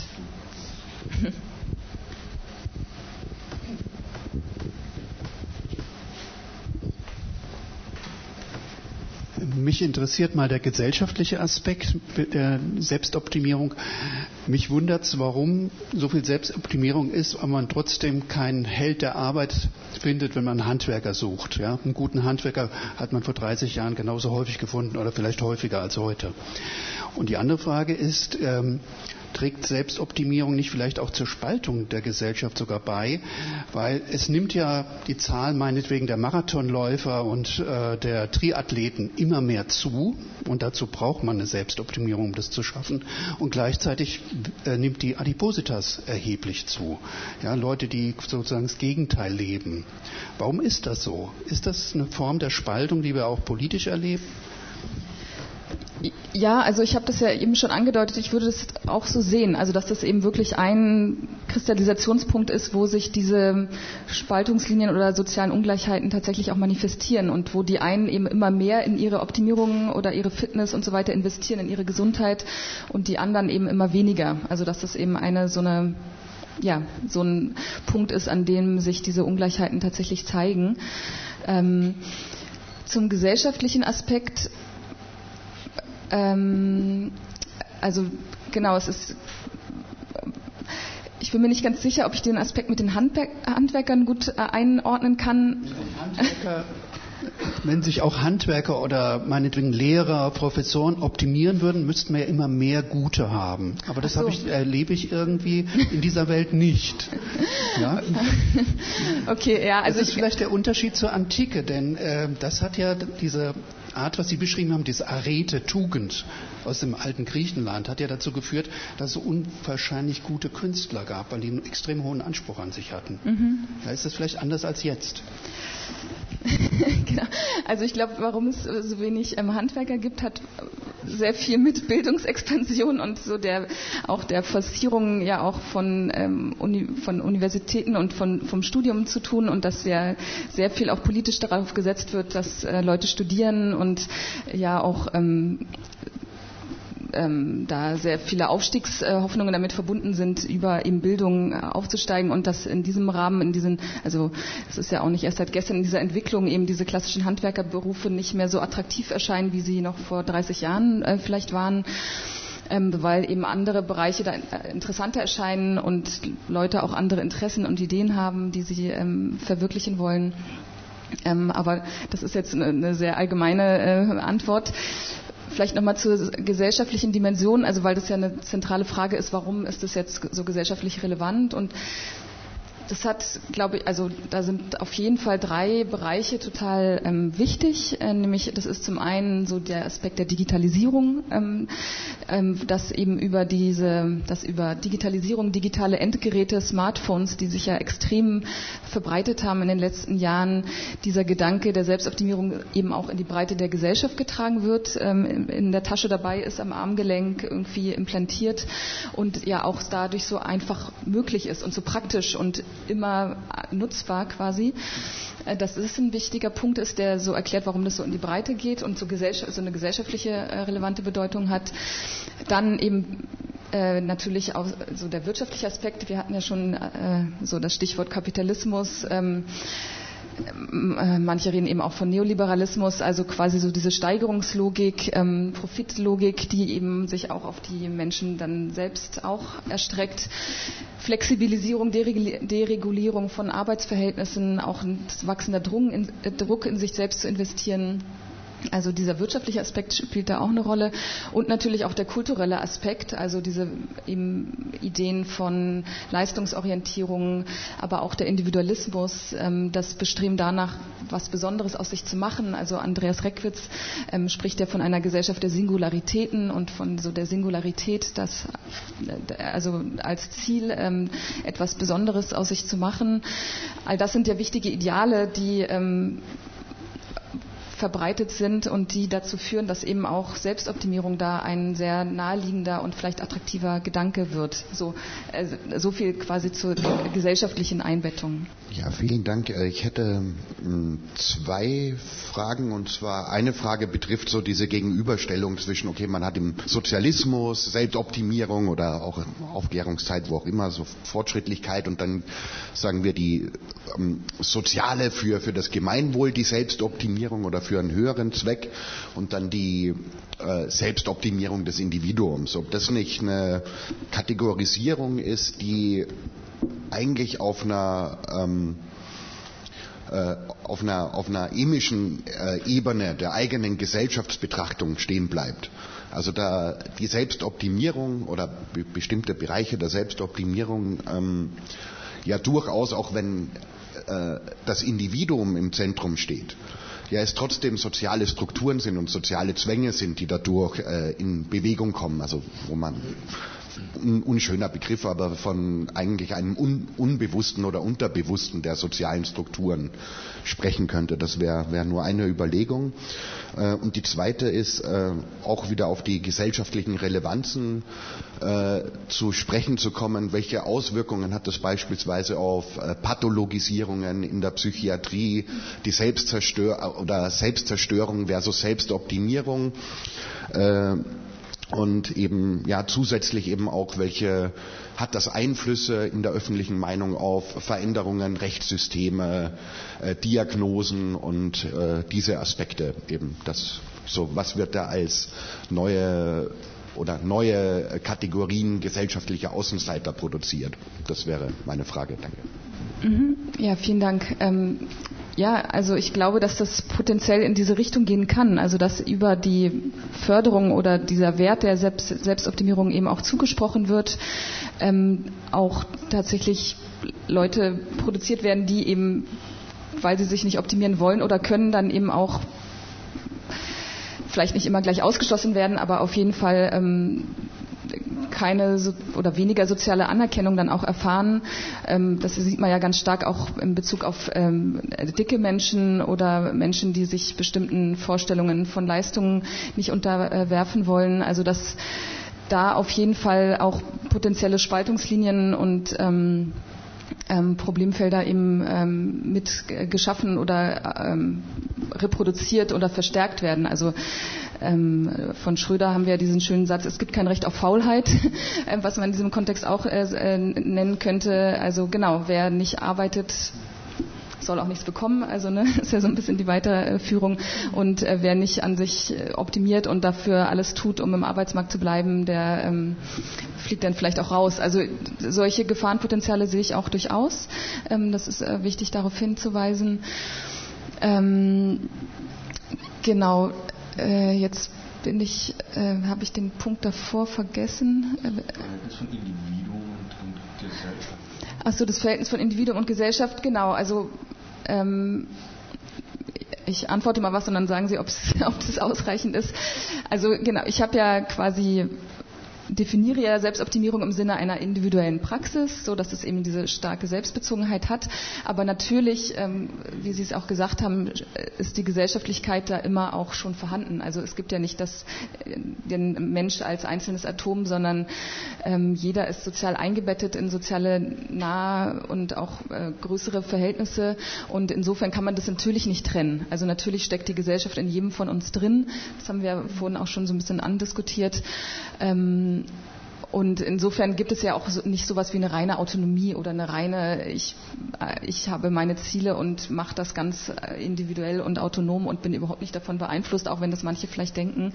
Also das ist auch wichtig, natürlich das nochmal ähm, äh, zu betonen, dass, ähm, dass jeder Mensch sozial eingebettet ist, Teil der Gesellschaft ist und insofern also diese, dieses, diese Ambivalenz und die Spannung von Autonomie und Heteronomie ähm, immer gegeben ist. Und dann ist eben die Frage, okay, was ist denn in welchem Kontext ein bisschen stärker ausgeprägt und was weniger vielleicht. Aber man hat immer beides und dann kommt es eben darauf an, äh, ob ich mehr oder weniger unterworfen bin oder ähm, genau. Du hattest ja in deinem, erwähnst ja auch in deinem Buch, das vielleicht auch nochmal einfach so als ergänzende Antwort, dass ja diese, äh, diese Aktivitäten der Selbstoptimierung selbst wieder vergesellschaftende, äh, also Formen der Vergesellschaftung provozieren, ne? indem man sich zusammenschließt mit anderen, also in, an Chatgruppen teilnimmt, äh, die bestimmte Themen verhandeln, die einen interessieren und all das. Ja, da finden ja auch wieder neue Formen äh, des Zusammenfindens ähm, auch statt, ne? Und äh, der, des Konkreten auch durchaus Gemeinschaftsbildens und so, ne, mit meiner Yoga-Gruppe dann und, und so weiter. Ne? Genau, ja. Äh, ich fasse, glaube ich, jetzt die anderen nochmal zusammen, weil ich fand das irgendwie, weil meine Frage geht so ein bisschen in die ähnliche Richtung. Wenn ich das jetzt äh, rekapituliere, was Sie gesagt haben, kommt mir eigentlich der erste Gedanke, es hat gar nicht mit Selbstoptimierung zu tun, weil ich will das gar nicht sondern es hat eher was damit zu tun, dass ich mein Selbst opfere, damit andere irgendwie sehen, ich tue etwas.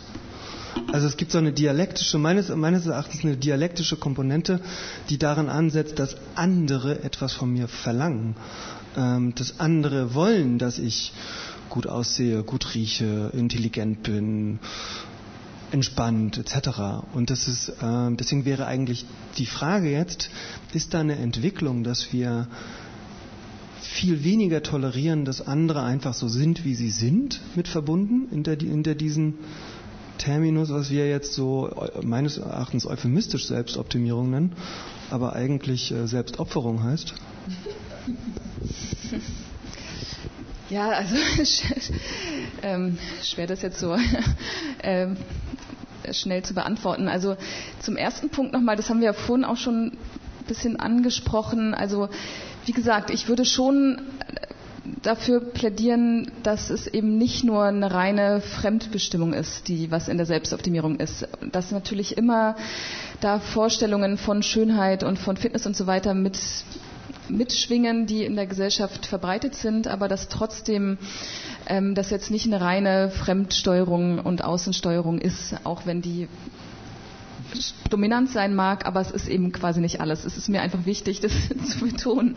Ähm, genau. Und ähm, sondern dass man eben wirklich so diese Ambivalenz auch von Praktiken und diese Ambivalenz von Autonomie und Heteronomie, die man noch stärker ausarbeiten muss und noch stärker empirisch erforschen muss, dass man die einfach wirklich auch ernst nimmt.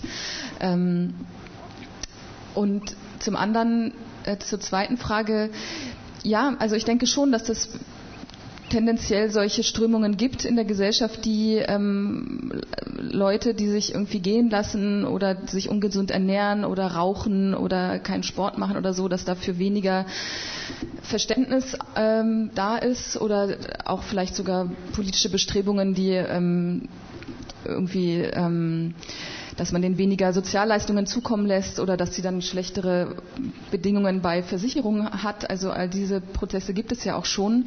Ähm, dass, also häufig läuft es noch positiv. Also man kann irgendwelche Punkteprogramme bei einer Krankenkasse machen, um dann irgendwelche Beitragsvergünstigungen zu bekommen, wenn man irgendwie einen Sportkurs belegt hat. Aber man kann das natürlich auch weiterdenken und sagen, okay, wenn man bestimmte Aspekte eben nicht macht oder raucht, dass man dann halt eben auch tatsächlich mehr zahlen muss. Also ich sehe diese Problematik auf jeden Fall. Und und diese Gefahr, die Sie ansprechen, ähm, äh, gesellschaftlich gegeben. Ja. Fangen wir erstmal hier vorne an und dann. Ähm, eine kurze Frage zu der Utopie, die Sie vorhin äh, mit äh, Foucaults Ästhetik der Existenz äh, in in den, in den Raum gebracht haben, dann aber nicht weiter ausgeführt. Denn Sie hatten dann kurz gesagt, ja, das gibt es ja heute. Und ähm, ich sehe das überhaupt nicht, dass es irgendwie tatsächlich äh, es empirisches Phänomen das gibt, dass Menschen mit anderen Menschen, die ihre Freunde oder Ärzte sind, rumgehen und eine politische Dimension mit der Arbeit mit sich verbindend äh, haben. Ähm, und sie hat dann kurz gesagt, naja, das ist so wie Yoga oder sowas. Aber das scheint mir ja auch sehr individuell ähm, zu sein. Ich weiß nicht, können Sie das noch beschreiben, wo Sie da Ansätze sehen, die so eine Alternative zum, zu dieser Selbstoptimierung bieten, aber nicht gleich sozusagen so was völlig anderes sind, sondern eben in, den, in, in die Richtung von Ästhetik der Existenz gehen, was auch immer das dann sein könnte. Genau, also ähm, die, ähm, die, Ästhetik der Existenz ist tatsächlich ähm, sehr stark ähm, bei, diese, bei, Foucault in der für die Antike äh, charakteristisch. Die habe ich jetzt eben auch nicht so äh, sehr stark gemeint, sondern stärker die Selbstsorge im Sinne eines holistischen, einer holistischen ähm, eines holistischen Selbstverhältnisses, also einer Sorge um sich, die eben nicht darauf abzielt, im instrumentellen Sinne etwas aus sich herauszuholen, also seine Leistung zu steigern, ähm, besser zu werden als andere, ähm, sondern wo es darum geht, sich um sich zu kümmern. Also man kann auch Selbstsorge ähm, im Sinne von ähm, sich um sich kümmern ähm, beschreiben und ähm, ja, also das meine ich eben damit in Abgrenzung zur Selbstoptimierung, dass es ähm, also das zentrale, die zentrale Unterscheidung ist eben das, die Nicht-Instrumentalität. Also dass es nicht darum geht, etwas zu leisten und zu machen, aus mir herauszuholen, sondern einfach ähm, ja, mich mit mehr äh, selbst zu beschäftigen, vielleicht auch zu erfahren, ähm, Yoga zu machen, weil es mir gut tut ähm, und aber eben nicht in einem optimierenden Sinne. Also das, ähm, darum geht es eigentlich in dieser äh, Gegenüberstellung. Aber es gibt natürlich auch noch andere ähm, andere Möglichkeiten der Kontrastierung jetzt von Selbstoptimierung, ähm, ähm, die, man, äh, die man da anführen könnte. Also, genau. Daran, daran, merkt man schon, es sind so ideale Zuspitzungen auch, ne, die, also wirklich in der Realität, glaube ich, sind das fließende Übergänge, ja, und, und wirklich, ja, Nuancen in der, in der, in, auch in, in der Motivwahl, die man dem dann so zuschreibt, ne, ob ich jetzt Yoga mache, um mal endlich wieder runterzukommen und zu entspannen. Oder ob ich auch den Hintergedanken habe, na, dann geht es mir am nächsten Morgen aber auch besser und ich bin wieder erfrischter und kann auch was leisten. Das sind ja wirklich, ne, wer will, das kann ja auch irgendwie so eine Gemengelage am Ende sein, durchaus. Ne? Ja, hallo. Ähm, ich wollte erst mal sagen, äh, Sie haben das japanische Lied oder Klang vergessen am Anfang des Thomasius Club, ja. Das kommt immer vor, also, aber das war ganz schön. Das ist ein, ja. wichtiger, das ist ein wichtiger Hinweis. Äh, wir arbeiten daran. Gut, ja. Also an der ja. Stelle wird sich was ändern, aber das ja. ist noch. Okay, das nächste Mal, ja. Gut. Äh, meine Frage wäre in Richtung äh, die Beziehung zwischen Selbstoptimierung und die Politik zum Beispiel. Ähm, die, unsere heutige, die deutsche Außenministerin zum Beispiel, als sie äh, Baerbock, als sie ähm, äh, äh, zum Kanzleramt kandidiert hat, sie musste äh, ihr eigenes Lebenslauf optimieren, um, um, um, um sich als, als äh, kanzlerfähig, also Kandidat zu sein und hat auch äh, wahrscheinlich auch äh, vermutlich ein Buch äh, so äh, geschrieben lassen, damit sie auch zeigen konnte, dass sie auch dazu nicht nur ein, ein großartiges Lebenslauf hat, sondern auch, sondern auch ein Buch geschrieben hat. Das ist eine Form für mich in der Politik eindeutig von einer Selbstoptimierung, um etwas besser darzustellen, als man tatsächlich ist. Und äh, ein anderes Beispiel die, äh, mit, der Selbstoptimierung in der Politik sind zum Beispiel die ganze Fälle von Dr. Titel von Politikern. In den letzten Jahren wir äh, gesehen haben, dass in Deutschland gar nicht äh, den, den, die Arbeit tatsächlich geschrieben haben, sondern rein Plagiat sind. Ne? Und äh, da sind Formen der Selbstoptimierung. Ne? Äh, oder zum Beispiel äh, das ist mit der Politik. Und die zweite Frage ist die, die Beziehung zwischen äh, Selbstoptimierung in dem akademischen Bereich, weil zum Beispiel äh, es ist äh, merkwürdig, dass äh, ich glaube, dass in Deutschland ist eine der wenigen Länder, die ich kenne, wo der Doktortitel zum Beispiel in dem Briefkasten benutzt wird. Ne? Das ist eine Form, äh, ich kriege einen Doktortitel und dann stelle Deutsch in den Briefkasten, dazu sagen, ich gehöre gesellschaftlich zu einer selbstoptimierte etwa.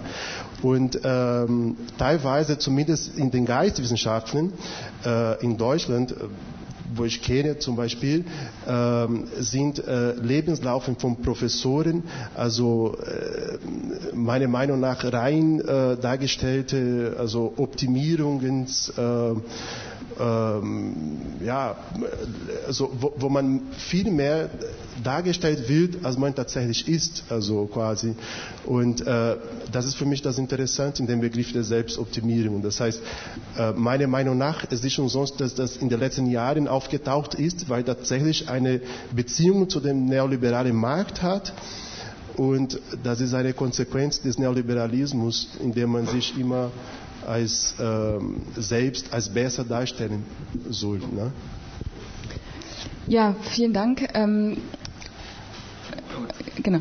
Ähm, genau, also dem, der, das akademische Feld, also die, oder die Beispiele, die Sie genannt haben, ähm, weisen auf dieses Phänomen hin, dass es eben im akademischen Feld oder in den Wissenschaften auch sehr stark um Selbstmanagement und Selbstoptimierung geht. Ähm, es gibt ja auch einen großen Markt für irgendwie Kurse, genau, wie, wie mache ich meinen Lebenslauf noch attraktiver oder wie ähm, kann man nicht irgendwie schneller schreiben oder besser schreiben oder irgendwie mich besser darstellen. Also das ist auf jeden Fall hängt ähm, mit der ähm, ja auch unternehmerischen Hochschule oder neoliberalisierten Hochschule zusammen. Also äh, würde ich auch so sehen. Ähm, dass da auch im akademischen Bereich eben so ein besonderer, nochmal so ein besonderer Drive dazu ist. Und dass eben auch das Feld der Politik davon nicht ausgespart ist, ähm, zeigt eben auch darauf, ähm, wie, ähm, ja, verweist eben letztlich auch auf die Breitenwirkung ähm, dieses Phänomens, würde ich sagen, ähm, dass es eben für notwendig erachtet wird, dass man äh, diesen entsprechend getunten Lebenslauf dann auch vorweisen kann. Ähm, und ja, insofern äh, danke für die Kommentare. Ich würde das jetzt im Sinne einer Bestätigung auch lesen und nochmal zwei weitere Beispiele, die, ähm, die nochmal dieses Phänomen in, in diesen beiden Bereichen nochmal äh, darstellen. Wo, wobei ich, wenn ich ja kurz einhaken darf, weil wir auch studentisches Publikum haben, ich glaube, allein der Besuch eines, Kur eines Schreibkurses gewissermaßen. Das scheint mir ein gutes Beispiel nochmal zu sein, um diesen Unterschied von Selbstoptimierung und Selbstverbesserung, was so dagegen oder das, der Komplementärbegriff ist bei dir ja, um den nochmal aussah. Also man muss, glaube ich, noch kein schlechtes Gewissen haben, wenn man sagt, hm, ich gehe jetzt mal, ich besuche jetzt noch mal nächstes Semester mal so einen Schreibkurs und schaue mal, ob ich irgendwie meine Hausarbeit dann irgendwie doch nochmal fertig kriege, sozusagen. Also das gilt für uns alle jetzt irgendwie. Ne? Das, gibt, es gibt dann nochmal einen Unterschied zu, naja, ne? das nächste Mal noch drei Tage schneller und so. Ja? Auf jeden Fall, nee, ist ein wichtiger Hinweis, genau. Ich, ich äh, will das auch gar nicht äh, insgesamt verteufeln. Also auch diese, ja.